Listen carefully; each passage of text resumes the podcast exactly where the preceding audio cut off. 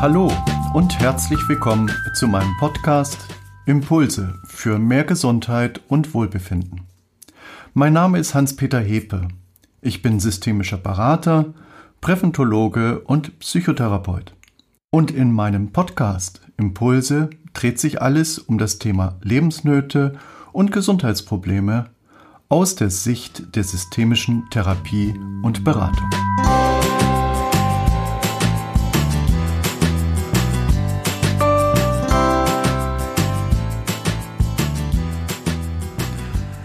Heute habe ich auf den ersten Blick ein ungewöhnliches Thema mit dem Titel Meine Mutter, meine Schildkröte. Manche können nicht ohne sie, manche nicht mit ihr, bei anderen wechseln sich die Phasen ab. Das Verhältnis zwischen Kindern und Müttern kann sehr schwierig sein. Manche Kinder sehnen sich nach der Anerkennung ihrer Mutter, buhlen um ihre Wertschätzung, Manchmal sind sie einfach auch große Enttäuschungen füreinander. In jedem Fall ringen wir mit großen Gefühlen der Enttäuschung und der Erwartungen. Wenn es uns gelingen könnte, diese Gefühle zu erlösen, das ist das Ziel dieser Episode. Meine Mutter, meine Schildkröte. Das Erlernen vom Wahrnehmen von Gefühlen und das Ausdrücken von Gefühlen ist Teil der Säuglings- und Kleinkind-Entwicklungsphasen in den ersten drei Jahren. Wer sich intensiv mit den ersten drei Jahren des Säuglings und des Kleinkindes beschäftigt, wird schnell feststellen, der Säugling sucht die Beziehung.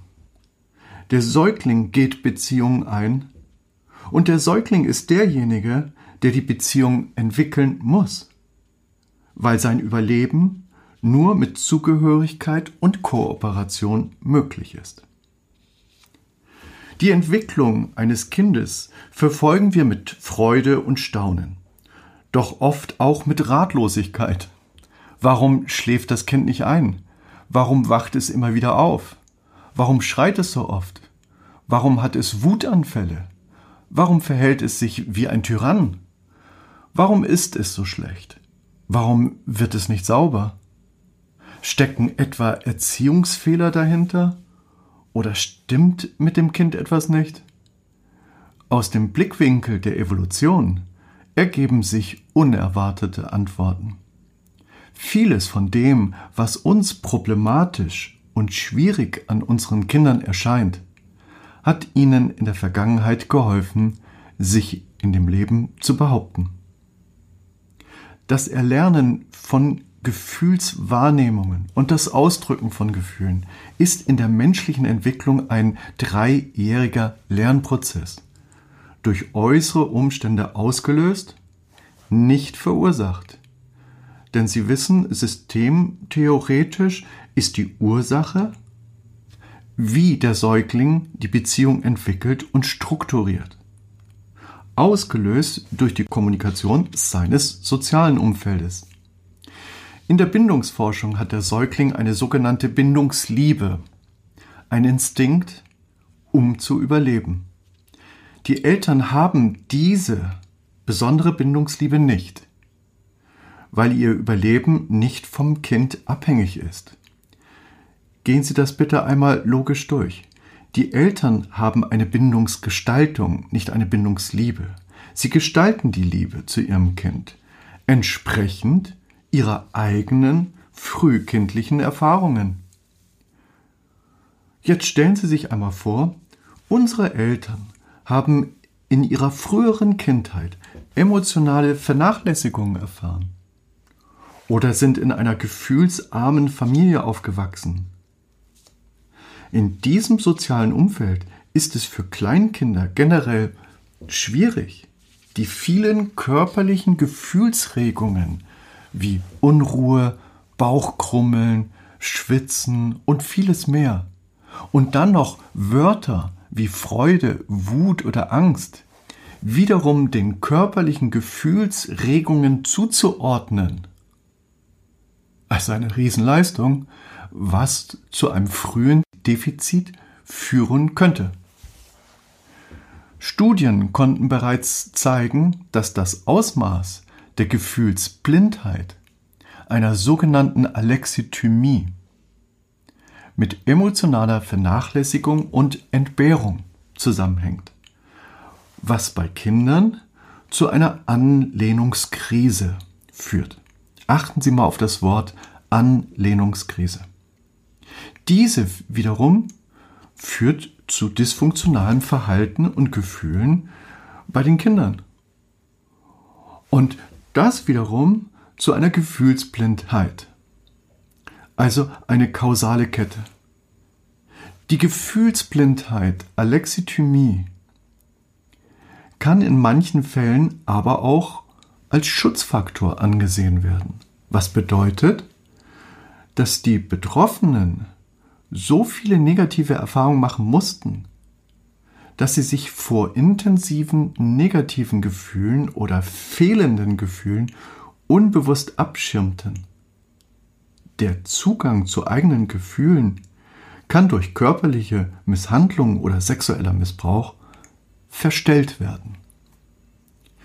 Im Vordergrund eines alexithymischen Persönlichkeitsmerkmals. Es ist keine Persönlichkeitsstörung, es ist ein Persönlichkeitsmerkmal. Steht, dass die Betroffenen mit emotionalem Erleben nicht viel anfangen können. Sehr faktenorientiert denken, handeln und kommunizieren. Alexithyme Menschen denken sehr zielorientiert. Sie sind nicht absolut gefühllos. Ihr Körper reagiert auch. Aber sie sind sich der damit verbundenen Gefühle weniger oder gar nicht bewusst. Sie haben weniger Zugang zu ihren emotionalen Körperempfindungen, die eben auch für die Betroffenen weniger differenziert und nicht unterscheidbar sind. Zwischen emotionalen Körperempfindungen und dem gedanklichen Verstehen gibt es also Differenzen, die vielfach nicht eingeordnet werden können. Gefühlsblinde empfinden ihre Eigenschaft vielfach auch gar nicht mal so schlecht. Hat man sich doch in kritischen Situationen deutlich mehr im Griff als andere. Andererseits bleiben Partner und Kinder bei einer alexithymischen Mutter mit ihren Emotionen allein. Sie können die Gefühle ihrer Kinder einfach nicht so gut verstehen. Die subtile zwischenmenschliche Kommunikation von Eltern und Kindern wird vielfach falsch verstanden. Bekanntlich ist das Sprechen über Gefühle ein wichtiges Ventil, um auf Dauer gesund zu bleiben. Der fehlende Zugang zu der alexithymischen Mutter führt bei den Kindern vielfach zu psychischen Problemen wie Essstörungen, Depressionen und Angststörungen. Schauen wir mal auf die soziale Kommunikation im ersten Lebensjahr. Im ersten Lebensjahr wird die Kommunikation als ein gegenseitiges mimisches Signalisieren von Gesicht zu Gesicht. Die Mutter reagiert auf die veräußerten Affekte des Kindes und moduliert sie. Sie bewahrt hiermit das heranwachsende Kind, den Säugling, das Kleinkind, vor einer Über- oder Unterstimulation und hält das Aktivitätsniveau auf einem optimalen Level. Doch wenn das nicht der Fall ist, dann sollten Sie sich unbedingt einmal auf YouTube das Video unter dem Begriff Stillface-Experiment ansehen. Es ist sehenswert. Dann verstehen Sie sofort intuitiv, wie die frühkindliche Regulation durch die emotionale Kommunikation von Mutter und Kind bestimmt wird. Letztendlich ist es eine intime, affekte Beziehung. Und dieses emotionale Zusammenspiel beeinflusst auch das Gehirnwachstum des Säuglings. Das Kind nimmt bei den nicht sprachlichen Mitteilungen den mimischen Ausdruck und die Prosodie der Stimme wahr. Dies setzt allerdings die Fähigkeit der Mutter voraus, ihre eigenen Emotionen entsprechend regulieren zu können. Und Voraussetzung dabei ist, dass die Mutter die Erregung des Kindes als solches auch überhaupt wahrnehmen kann. Ein anhaltender Entzug befriedigender, körperlich anregender Kontakte in den ersten Lebenswochen und Monaten erschafft ein überhöhtes Klammern beim Kind, führt zu verstärkten negativen Erfahrungen mit der Mutter. Aber Achtung! Das Kind klammert sich dabei unbewusst an seine Unterstellungen und Zuschreibungen.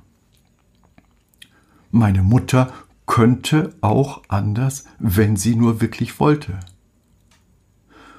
So bleiben wir hocherregt, nicht direkt an der Mutter, wie wir alle meinen und fühlen und glauben, sondern in erster Linie bleiben wir an unseren Erwartungen hängen, dass sie auch anders könnte, wenn sie nur wirklich gewollt hätte. Unser Festhalten an unseren eigenen Erwartungen und Vorstellungen, wie es sein könnte, führt in unserem Körper zu psychosomatischen Missempfindungen. Es kommt zu einer inneren, aggressiven Trennung von der Mutter und zu jeder Menge psychischen Störungen im Kinder- und Jugendalter, wie Ritzen, Albträume, Konzentrationsstörung, Hyperaktivität und so weiter und so weiter. Noch einmal. Babys, die emotional vernachlässigt werden, können sich später nur schwer in andere einfühlen. Für Partnerschaften ist das natürlich keine gute Voraussetzung. Und für die Erziehung unserer Kinder sicherlich auch nicht. Eine frühe Bindungsunsicherheit kann auch die kognitiven Fähigkeiten beeinträchtigen. In Studien ist nachgewiesen worden, dass betroffene Kinder oft nur mühsam sprechen lernen und häufig Gedächtnisschwächen zeigen. In Fällen extremer Entbehrung reift das Gehirn langsamer und entwickelt sich im Vergleich zu Kindern, die mehr Emotionen erfahren, weniger dichte Netzwerke zwischen bestimmten Gehirnarealen. Auch das Körperwachstum verlangsamt sich. Jetzt, an dieser Stelle, wäre eine allumfassende Erklärung entscheidend, um mit den vielen konträren Gefühlen zur Mutter ein für alle Mal klarzukommen. Und dafür greife ich generell auf die Tierwelt zurück. Gehen Sie einmal in eine Zoohandlung in die Abteilung Reptilien. Und das Einzige, was Sie dort wahrnehmen, ist Stille. Kaum Bewegungen denn Reptilien kennen soziale Bindungen nicht.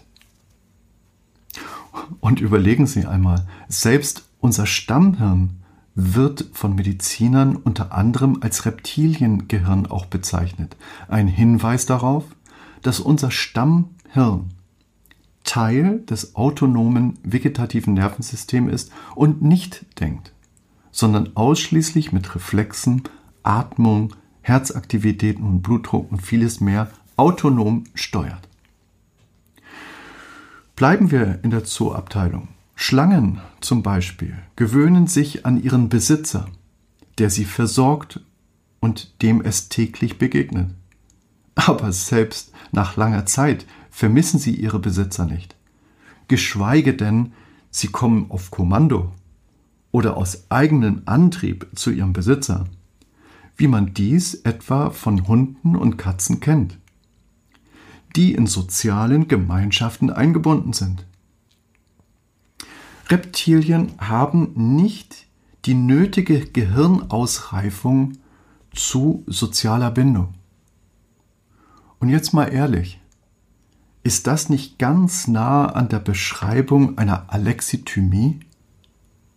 Einer Gefühlsblindheit? Jetzt stellen Sie sich einmal vor, wie wir als Kinder von Schildkröten fasziniert waren. Einige Kinder von uns hatten auch eine Schildkröte zu Hause. Und wenn sie von der Schule kamen, dann haben sie ihren Schulranzen in die Ecke geschmissen, sind in die Küche gegangen, haben Salatblätter und wenn es gut war, eine Kirsche oder ein Erdbeer genommen und ihre Schildkröte gefüttert. Sie haben sie unendlich geliebt. Nur wir haben nie irgendeinen Liebesbeweis zurückbekommen. Denn Sie wissen ja, Reptilien können das nicht zurückgeben. Und die Liebe haben wir auch nie erwartet.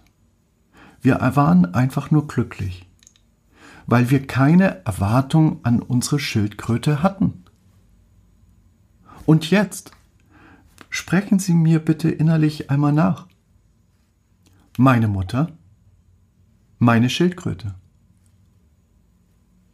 Und spüren Sie, wie sich Ihr Körper entspannt, wie sich alles plötzlich entspannen kann, weil Sie Ihre Erwartungen aufgegeben haben. Wir brauchen ein gutes Verständnis für unsere Mutter, die als Kind in einer emotionslosen Familie aufgewachsen ist. Sie konnte unsere Gefühle vielleicht vielfach nicht verstehen und nachfühlen. Doch wir können es jetzt verstehen und nachfühlen und geben uns und unserer Mutter die Freiheit. Meine Mutter, meine Schildkröte. Noch einmal zusammengefasst. Das frühe Signalisieren von Gesicht zu Gesicht und später das Sprechen über Gefühle ist ein wichtiges Ventil, um Über- oder Unterkompensation zu verhindern. Doch wenn Mütter ihre eigenen Emotionen nicht wahrnehmen können oder falsch verstehen, bleiben ihre Kinder in negativen Erfahrungen mit der Mutter hängen. Negativen Erfahrungen und Erwartungen, die sie an die Mutter haben. Konkret, das Kind bleibt an den Erwartungen hängen, dass die Mutter auch anders könnte, wenn sie nur wollte, was uns als Kind traurig oder wütend macht und unendlich festhalten kann.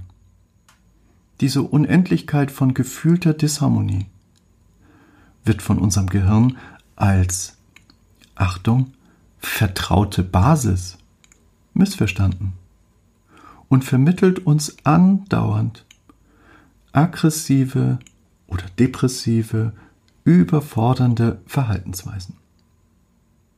Was wiederum von der Mutter nicht verstanden wird, wo sie doch alles für ihr Kind getan hat und eine unendliche Geschichte zwischen Mutter und Kind entwickelt sich, die wir mit dem richtigen Verständnis für die Lebensumstände lösen können. Sicherlich haben Sie jetzt jede Menge Fragen, ob es auch auf Sie und Ihre Familienerlebnisse anwendbar ist. Zögern Sie nicht länger, sich in einem ersten kostenfreien Kontakt per Telefon oder Mail über die Möglichkeiten einer systemischen Beratung zu informieren. Besuchen Sie meine Homepage hepe.de oder schreiben Sie mir eine E-Mail an info.hepe.de. Bleiben Sie gesund. Ihr Hans-Peter Hepe.